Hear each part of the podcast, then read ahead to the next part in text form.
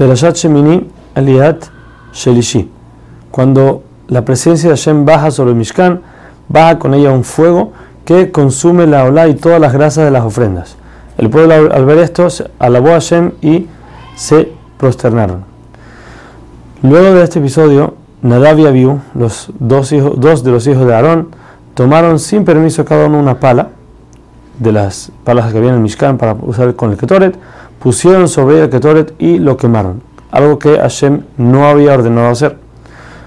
Cuando esto pasa, sale un fuego del Kodesh Kodashim, le entra en sus narices como si fueran dos hilos que entran dentro de las narices de los dos y fueron quemados. Hay quienes dicen que el motivo por lo que murieron fue porque ellos dictaminaron una ley en frente de Moshe, cosa que es prohibida y hasta merecedora de la pena de muerte. Otros dicen que entraron al Mishkan a ofrendar cuando estaban borrachos, como veremos que se entiende de la peralla más adelante que habla de no se puede trabajar cuando está tomado, cuando está borracho, se entiende que del hecho de que se lo dice de una vez después de que pasa este episodio, se entiende que viene por eso.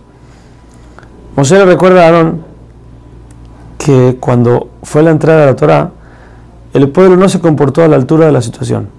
En ese momento que ellos estaban en una cercanía tan, tan grande Hashem, hasta tal punto que podían, como dice Pasuk, veían a Hashem, como si se puede decir, el pueblo se sentó con todo eso a comer y beber algo que no era lo apto para hacer en ese momento. Pero Hashem le dijo a Moshe que aún y que él se va a cobrar de eso, porque no, no, es la forma correcta de comportarse, no lo va a hacer en el momento de la entrega de la Torah para no dañar la alegría.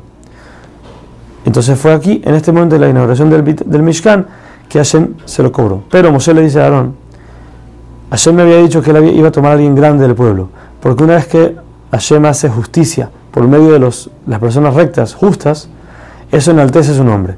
Vemos hasta, hasta qué punto, porque la, persona, la, gente, la gente ve, hasta qué punto Hashem es minucioso con, su, con la gente que es recta. Más todavía con los Rashaim, con los malvados, con más razón los va a castigar. Y eso hace que el nombre de Hashem se enaltece en el mundo. Moshe le dice a Aarón, yo pensé que íbamos a ser o tú o yo, que supuestamente somos los más grandes del pueblo. Pero ahora que veo que fueron tus hijos, le dice, veo que ellos eran más grandes que nosotros. Con esto, Moshe quería, hasta cierto punto, consolar a Aarón. El Pasuk dice que Aarón se quedó callado, no reclamó nada de, lo sucedido, y por eso la persona que viene, Hashem le, lo remuneró por esto y le dio el mérito de que él reciba la perashá a él directo, sin, sin tener a Moshe de intermediario. Moshe entonces llama a los hijos de Uziel, el tío de Aarón, para que lleven a sus primos fallecidos fuera del campamento. Esto era para no mezclar la tristeza que le sucedió a Aarón con la alegría de la inauguración del Mishkan.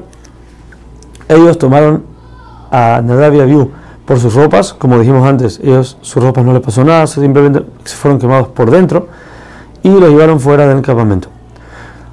Moshe llama a Aarón y a sus hijos, los que quedaron, y les dice que aun y que normalmente una persona que está de luto debe dejarse crecer el pelo, ellos tienen prohibido hacer eso.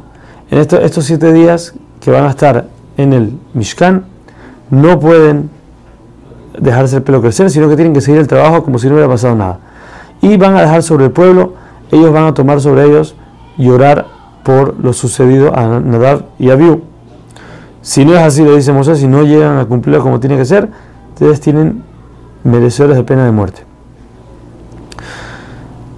Después de esto, como dijimos antes, Hashem le habla a Aarón directo y le dice que cuando él va a servir en el Mishkan no puede hacerlo cuando está borracho o no exactamente borracho hasta tal punto, sino tomar vino desde una forma que llegue a eso.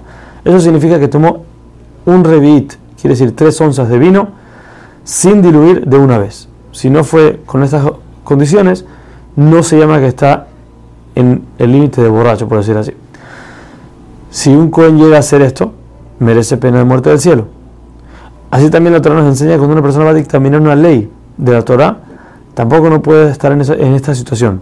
Solamente la diferencia es que el que lo hace no merece pena de muerte, como el Cohen que trabaja en el Mishkan o en el Betamikdash de esa forma.